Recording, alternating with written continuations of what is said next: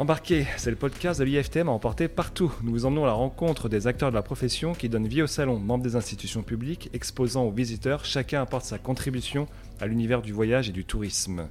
Nous sommes heureux aujourd'hui de discuter avec Daniel Vercher, directeur marketing chez Webstone. Daniel, bonjour. Bonjour. Un grand merci d'être parmi nous aujourd'hui. Alors Daniel, vous êtes directeur marketing chez Webstone. Nous souhaitons avec Thelma vous interroger sur pas mal de petites questions, mais avant ça, j'aimerais savoir qui vous êtes. Présentez-vous s'il vous plaît. Alors, je suis diplômé de l'école hôtelière de Paris. J'ai travaillé un peu plus de 5 ans dans l'hôtellerie de luxe en France et à l'étranger. Et ensuite, je me suis dirigé vers la communication et le marketing dans des grands cabinets de conseil pour arriver chez Wavestone il y a euh, quelques années. Euh, c'est un cabinet de conseil en transformation digitale d'un peu plus de 3500 personnes euh, où je gère les événements, les publications et les partenariats. Je m'occupe en plus d'une association qui s'appelle Uniceo et qui euh, regroupe les décideurs corporate dans le secteur du maïs. Et on organise pour eux des salons, des conférences et des, euh, publications pour l'ensemble des, membres. Merci Daniel pour cette présentation top chrono. Merci. Alors Daniel, on le sait, je suis presque gêné d'énoncer une banalité pareille, mais euh, aujourd'hui, prendre en compte l'environnement dans les mobilités, c'est une nécessité, une obligation, c'est un enjeu fondamental pour toute la filière. Mais toute l'ambivalence de la mobilité durable consiste à trouver l'équilibre entre l'accès à cette mobilité, justement, et le respect de l'environnement. Donc vous, euh, voilà, par rapport à votre expérience, à votre entreprise, comment vous trouvez cet équilibre? Quelles sont vos préconisations? Et je suis sûr que vous avez des exemples à nous livrer. En effet, il y, a, beaucoup de changements à mettre en place pour euh, répondre aux, enjeux de euh, ces nouvelles mobilités. On peut commencer par le financement des infrastructures de transport au quotidien, euh, que ce soit la revalorisation du secteur ferroviaire, tout ce qui est modernisation des réseaux existants, le financement du plan national vélo. Euh, et puis surtout l'accélération euh, du déploiement des véhicules électriques euh, avec quelques conditions. on favorise l'usage et le partage, on accélère la transition vers des énergies renouvelables et surtout on impose une RSE des filières de la conception à la fin de vie, on appelle ça la, sobriété. concrètement, à notre niveau et au quotidien, c'est plus de vélos, moins de voitures. Plus de trains et moins d'avions, et quand c'est possible de la voiture électrique, euh, plutôt que celle énergie fossile, et en autopartage si possible. Est-ce qu'on mesure des premiers résultats? Est-ce qu'aujourd'hui, euh, on peut avoir des données quantifiées qui, qui valident ces préconisations? Est-ce que... On, a, on, fait, on fait régulièrement des études pour euh, nos clients. On a différents clients dans différents secteurs d'activité, que ce soit manufacturing, que ce soit euh, la finance et la banque, que ce soit l'énergie. Donc ils sont tous intéressés pour avoir euh, toutes ces sources de data. On peut, on peut noter que le virage a été pris. il faut maintenant qu'il y ait encore plus d'accompagnement, plus d'aide de l'État, de, du service public, ah des, des, politiques, pour que, pour que l'ensemble des usagers euh, s'engouffrent dans ce changement. Merci Daniel. La transition énergétique est devenue depuis quelques années un engagement politique majeur. En parallèle, le marché de l'énergie connaît de fortes évolutions liées à l'accélération du développement des énergies décarbonées et elle fait face également à de nouveaux défis avec la fluctuation des prix amplifiée par la pandémie ou plus récemment par la guerre. Dans ce contexte, le digital a été une clé fondamentale pour accélérer cette transition énergétique. Vous avez vous-même annoncé une accélération de la digitalisation chez Wavestone. Comment cela se manifeste-t-il au sein du cabinet et quel bilan faites-vous de la digitalisation de l'écosystème touristique? Vaste, vaste question. Les entreprises ont commencé leur mue digital il y a plusieurs années. Le Covid a ensuite euh, accéléré cette euh, transition et beaucoup d'entreprises sont passées au digital pour survivre. Euh, le secteur du tourisme ne fait pas exception. Les business models ont changé. Le digital sert à améliorer l'expérience client et nombre de startups et de solutions innovantes viennent régulièrement renforcer le tourisme digital en le transformant en profondeur. Euh, nous avions accueilli euh, l'année dernière sur les FTM Ask Mona qui rapproche les institutions culturelles et leur public. Mhm. on avait aussi accueilli Immersive pour des expériences ARVR. Euh, ils sont maintenant dans le métaverse, on pourra en reparler.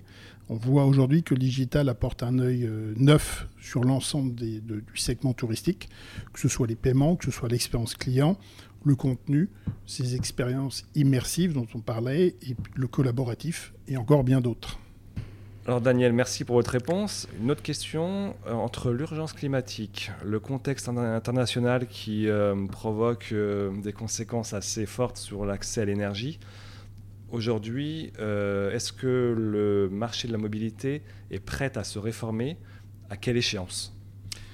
La, prise de conscience est là. Il faut maintenant aider les citoyens à changer leurs habitudes et les accompagner. Euh, comme on le dit assez souvent, il n'y a pas de planète B, donc il faut qu'on fasse un effort collectivement. Euh, c'est le projet de l'accord de Paris, il hein, faut qu'il soit appliqué. Euh, le GIEC est là aussi pour nous rappeler régulièrement et nous ramener à la sobriété. D'accord. Mais alors, à quelle échéance vous pensez Quoi, Si en vous, en tant que conseil, en tant que... Est-ce est que vous... Alors, la question posée différemment, est-ce que vous pensez que le marché de la mobilité, les, acteurs de la mobilité sont dans le bon sens et sont dans une phase de transition qui les emmène vers euh, cette prise de conscience et euh, ce changement de paradigme. On le voit avec les, avec les, notamment les véhicules électriques qui seront maintenant euh, quasi imposés d'ici quelques années. Voilà. Quel est votre sentiment là-dessus? C'était le bon exemple qu'il fallait prendre, la transition de l'énergie fossile aux voitures électriques. On accompagne, nous, beaucoup de, parcs qui sont en, train de se transformer. Il y a beaucoup d'acteurs euh, comme euh, Fauve qui organisent régulièrement des salons de la mobilité électrique avec l'ensemble des acteurs pour pouvoir monter cette transition. les recharges sont de plus en plus présentes. la carte que vous pouvez trouver sur le site de l'UFE, l'Union française de l'électricité, vous montre à peu près le maillage qui est en train de se, se dessiner à trois mois, à six mois, à un an et à trois ans. Donc c'est très positif. Euh, il faut que tout ça s'accélère, ça demande du temps, ça demande des infrastructures, il faut trouver des financements. Mais euh, la révolution est de route. Au elle est engagée. Elle est engagée pour, le, pour, le, pour la mobilité, mobilité électrique, c'est sûr. Merci Daniel. Euh, vous parliez de la mobilité électrique et plus largement, par exemple, nous pouvons également évoquer les navettes autonomes, la simulation de flux ou l'aide à la décision, la livraison fluviale. À l'occasion notamment des Jeux olympiques et paralympiques de 2024 à Paris, différentes innovations dans la mobilité vont être testées. Comment faire pour que l'innovation puisse servir les jeux? Alors, on suit de près chez Wavestone tous ces enjeux autour de la mobilité euh, et des transports. Pour les grands événements comme pour les JO, on travaille régulièrement pour ces acteurs, soit en direct, soit pour des partenaires, publics ou privés. Euh, on essaye d'identifier régulièrement, via des radars, l'ensemble des startups innovantes qui accélèrent et qui accompagnent cette transition. Vous mhm. parliez de, véhicules autonomes, euh, ça, en fait, ça en fait partie. Euh, on rédige régulièrement des publications thématiques sur ces sujets qui sont cruciaux, parce qu'on veut tous des JO propres, mhm. euh, verts, peu gourmands en énergie et surtout durables. donc le, je pense que les Jeux de Paris vont être ce qu'on aura vu de mieux. Il y a eu beaucoup d'appels à projets euh, réalisés par des startups régulièrement euh, pour pouvoir les embarquer et pouvoir faire bénéficier de leurs innovations l'ensemble de ces grands événements sportifs. Daniel, vous animez depuis plusieurs années le Digital Day.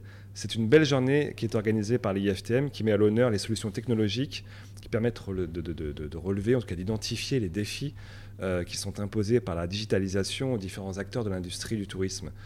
Comment vous avez créé ce projet et euh, quelles sont ses ambitions, notamment pour la prochaine édition? On a toujours eu beaucoup d'échanges avec la direction de l'IFTM et euh, rapidement sur des sujets d'actualité ou d'innovation, on a su proposer euh, des conférences et des tables rondes innovantes autour de sujets captivants. donc ça, c'est le point de départ. C'est toujours un plaisir de mélanger retour d'expérience des grands acteurs et de start-up pour échanger sur ces transformations digitales. Euh, cette année, grâce à l'envie des FTM de mettre en avant encore plus le digital, on va passer d'un Digital Day à une Digital Week. Euh, l'objectif premier est de, prendre, c'est très ambitieux, euh, l'objectif premier est de prendre des thèmes d'actu, de les traiter avec des exemples, avec l'ensemble des acteurs de la, de la filière. cette année, on, sans déflorer le, programme, on traitera du métaverse, c'est l'actualité de l'immersif aussi, de la décarbonation du transport aérien. Euh, il y a beaucoup de sujets autour de, des avions hydrogène de demain. Enfin, il y a beaucoup de, beaucoup de thèmes qui sont euh, en train d'être traités et avec des, exemples, des cas d'usage. Euh, on pourra aussi parler des, JO. on sera... On sera, sera le bon timing. Exactement, on sera le bon timing. Et, donc ça fait pas mal de, pas mal de sujets. Donc, la une belle journée, une belle semaine. La, alors. la semaine sera bien occupée. Merci. Alors, à titre personnel, quelle est votre histoire avec l'IFTM? Quel a été le point de rencontre Et est-ce que vous auriez peut-être une anecdote ou voilà, une, histoire qui, à raconter à propos de l'IFTM? L'histoire à l'IFTM, elle commence à, commence à Deauville. Ça, ah oui ça s'appelait ça, s'appelait Top Reza et, en fait je suis resté tout le temps dans le sérail de, professionnels du tourisme, de mhm. l'hôtellerie, du voyage. Euh, et à travers les rencontres et le business, euh, c'est toujours sympathique en termes d'anecdotes de pouvoir voir quelqu'un sur le salon et de le retrouver dans son pays natal quand on organise un événement. Euh, donc ça, c'est on reboucle la boucle et c'est arrivé plusieurs fois sur plusieurs continents. Donc ça, c'est plutôt sympa. Belle concrétisation en tout cas du salon. Exactement. C'est notre habitude maintenant dans l'émission. Nous allons passer à la roue de la RSE. Donc il y a trois piliers dans la RSE, écologique, social et sociétal. Nous allons faire tourner la roue afin de déterminer le pilier à propos duquel nous allons discuter ensemble aujourd'hui.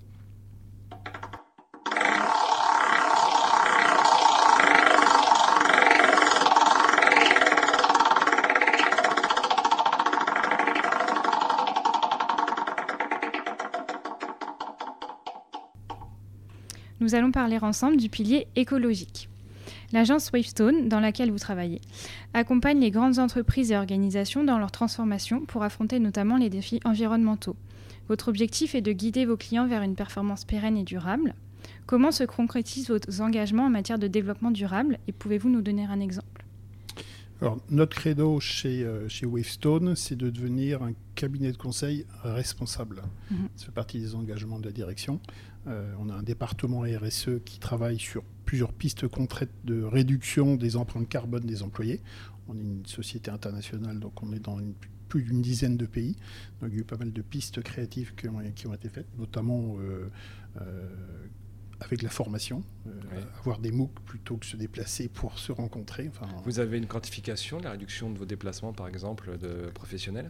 Est-ce que vous avez une, vous êtes mis une limite concrètement? On essaye de, on essaye d'être les meilleurs dans le domaine du conseil et on est les meilleurs pour l'instant. C'est-à-dire qu'on a la plus basse empreinte carbone de tout le secteur du conseil. D'accord. Et, vos clients le, vivent bien, que vous veniez moins, moins chez eux? Alors, on essaye de, d'acculturer nos clients aussi. Et ils nous le demandent. Donc ils nous, ils nous le rendent bien. Euh, on essaie de les sensibiliser sur le plan climat, on essaie de les sensibiliser sur la réduction de, de, effet de serre, des gaz à effet de serre. Euh, on fait des formations, on fait des sensibilisations. Euh, et nos clients maintenant nous appellent pour qu'on participe à leur transformation RSE. Donc on a une équipe qui est en charge de tout ce qui est côté sustainable. Mmh. On fait aussi, on traite aussi de la finance durable pour le secteur financier. Euh, et on a euh, un petit cabinet d'experts Nobadeis qui nous a rejoints pour renforcer nos expertises. Euh, et ça, c'est très important pour l'ensemble des piliers de la, RSE. Donc plus globalement, les entreprises qui réussiront sur le marché demain sont celles qui placent la RSE et en particulier le, climat au cœur de leur business model. C'est une transformation euh, profonde et complexe qui touche l'ensemble de toutes les activités de l'entreprise et surtout qui se combine très très bien avec la transformation digitale. Alors après des années d'efforts discrets et constants dans le sens du développement durable, le secteur de l'hôtellerie estime aujourd'hui avoir la maturité nécessaire pour faire un pas de plus euh, et que cela sache euh, engagé. On le sait, les ateliers communiquent beaucoup. Alors on peut citer par exemple l'accord qui a très tôt pris des engagements en matière de développement durable. Mais aujourd'hui, au-delà des petites touches, des petites intentions des uns et des autres dans leurs établissements, euh, comment se concrétise cette euh, tendance RSE et quel est votre, euh, votre sentiment, vous, en tant que professionnel, sur ces tendances RSE dans l'hôtellerie? Est-ce que c'est du vrai? Est-ce que c'est du tangible? Est-ce qu'on est dans le concret? Oui, on est dans le concret. Effectivement, Accor a pris un virage important pour faire de la RSE un de ses piliers de la transformation. Euh, récemment, le CEO Sébastien Bazin et Brune Poisson en charge de la RSE l'ont évoqué lors de conférences à Change Now.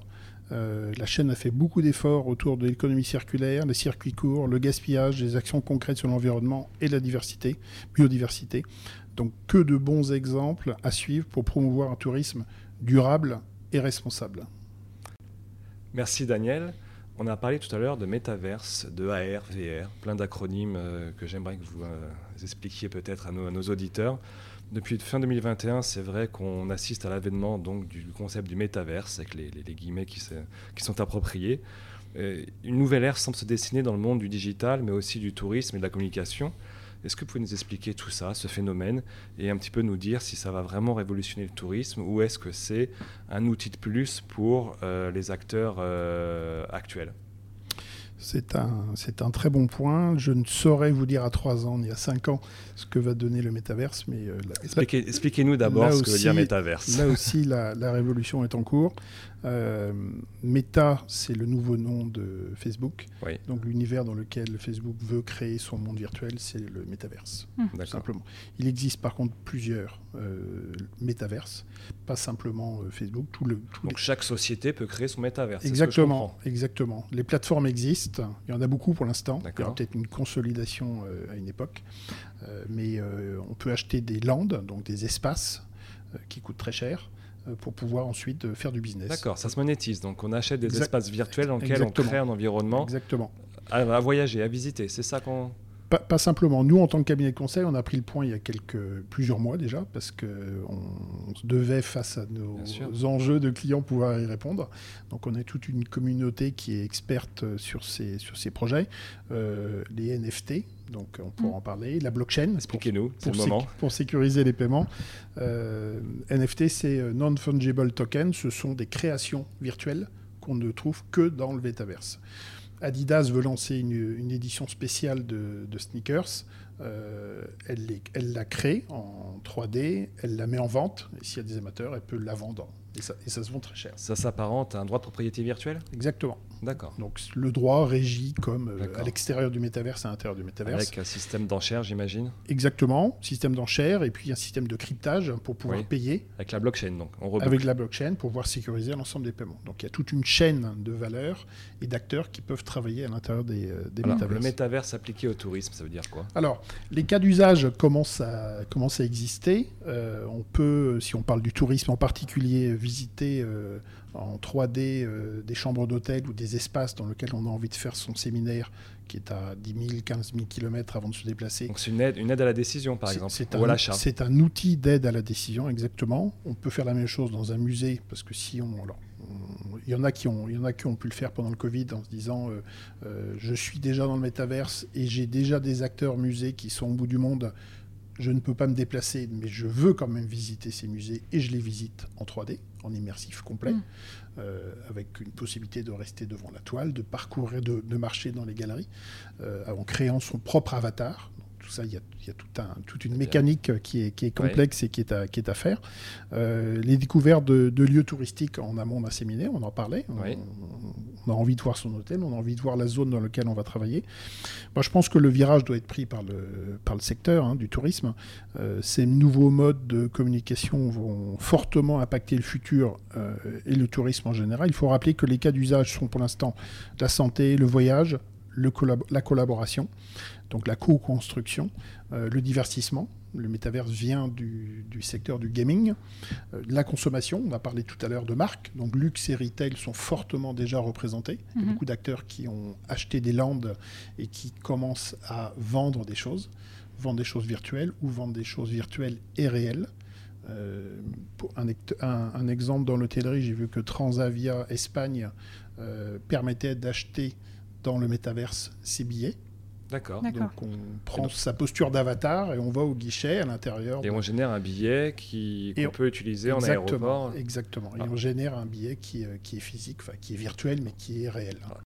Daniel, merci pour cette euh, présentation des innovations, des métaverses. Alors concrètement, euh, moi j'ai du mal à me projeter, j'ai du mal à comprendre un peu l'intérêt euh, de ce genre de techno, même si là je caricature, en réalité je, je vois un petit peu, mais pour nos auditeurs, quel est l'intérêt pour une entreprise de faire appel à ce type de technologie pour ses collaborateurs, pour ses clients? Est-ce que vous avez des cas concrets d'usage où on peut vraiment inviter nos auditeurs à se projeter dans ce que vous proposez? Bien sûr. Les premiers cas d'usage pour pouvoir euh, rendre cette expérience immersive euh, sont les suivants. Euh, vous pouvez vous retrouver en voyage dans un avion, donc piloter votre avion, on a aussi testé quelques balades dans la jungle avec des animaux, des plantes, des papillons et le tout avec un rendu extraordinaire. Donc c'est vraiment très beau et on a vraiment envie de garder les lunettes assez longtemps.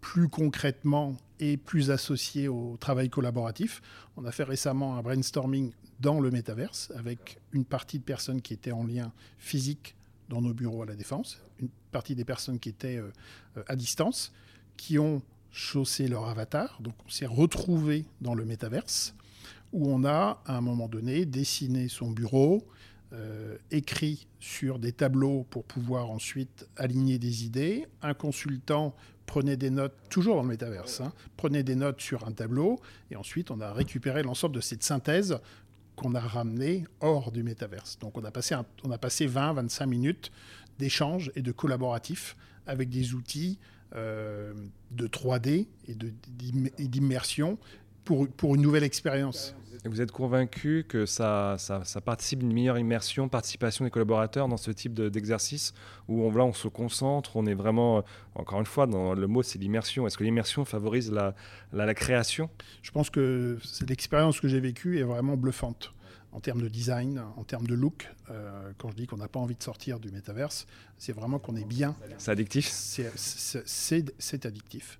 Euh, il y a déjà un petit peu de littérature qui le dit. Euh, mais bon, il faut raison, il faut raison garder. Hein. On n'est pas là pour faire des, passer des heures dans le métaverse, c'est pas l'objet. après, on rentrait dans la science-fiction. Exactement. Mais il y a des. Il y, a pas mal de cas d'usage qui sont en train de se développer et compter aussi sur les boîtes de conseil pour pouvoir aussi en trouver, pour fédérer beaucoup de, personnes. On a fait récemment pour un client qui a beaucoup de, bureaux à l'étranger, un peu partout, une réunion dans le métaverse, euh, si ça peut éviter à 400, 500 personnes de se déplacer et de se retrouver, de passer un bon moment ensemble avec une, au travers d'une nouvelle expérience, euh, on a réussi. Bon bah c'est magnifique. Merci Daniel pour cet euh, exposé, ces illustrations. Merci. Je, vais me permettre une dernière question qui, qui, qui, recolle avec la RSE. Est-ce qu'il n'y a pas une contradiction entre le développement de, de, de, de toutes ces innovations digitales qui doivent être consommateurs, qui doivent être euh, générateur de, de, nombreuses données avec des fermes de serveurs, avec des flux. Est-ce qu'il n'y a pas une ambivalence encore entre euh, je réduis les mobilités, je propose une alternative digitale, mais en même temps je, provoque une pollution euh, différente? Est-ce que vous avez un sentiment par rapport à ça? C'est un, un, très bon point et c'est le point que tout le monde maintenant, quand on parlait tout à l'heure de sobriété numérique, tout le monde a pris. C'est-à-dire qu'on sait très bien que euh, c'est pas parce qu'on se déplace plus, qu'on est sur Teams, qu'on est sur euh, euh, Livestorm ou qu'on est demain dans le métaverse, qu'on ne pollue pas et qu'on mmh. n'a pas de, de d'impact carbone. D'impact ou de pollution. Euh, Bien sûr. Le tout, c'est de trouver le bon équilibre. Euh, on a fait, on a réalisé avec des clients euh, quelques séminaires où on a pu accueillir dans le métaverse plusieurs centaines de personnes. Oui. On a ainsi évité les déplacements. Les déplacements. Donc c'est pas les frais engagés aussi. Exactement. Donc il y a, il y a le coût et il y a aussi toute cette pollution liée au carbone. donc il faut trouver entre les deux le juste équilibre en disant. Euh, et vous avez des outils, vous, qui permettent d'évaluer l'impact euh, métaverse versus réel, qui permet à vos clients d'avoir une, aide à la décision euh, sur, le dispositif à adopter. Exactement, des KPI, c'est les outils existent pour pouvoir mesurer l'empreinte carbone quand on se déplace, quand on ne se déplace pas, mais qu'on fait une heure ou deux heures, entre guillemets, en, en, métaverse ou bien en Teams et ailleurs. Et ce sont des outils d'aide à la décision qu'on peut proposer à nos clients. Merci beaucoup. Daniel, merci pour toutes euh, ces réponses. Il nous reste une dernière question et elle est un petit peu plus légère. Quelle est la chanson qui vous fait voyager? Alors sans hésiter, euh, Le Soleil donne de Laurent Voulzy.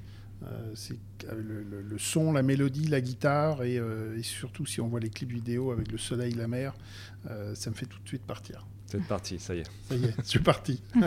Daniel, c'est bon de partir. Merci beaucoup. Merci beaucoup pour cet entretien. Merci à vous. C'était vraiment passionnant. J'invite tous nos éditeurs à partager ce podcast présenté par Thelma Puech et Thibaut Barra, réalisé sous le patronage de l'IFTM avec la contribution de l'agence Eugène Jo. N'hésitez pas à vous abonner et je vous donne rendez-vous au prochain épisode. Au revoir.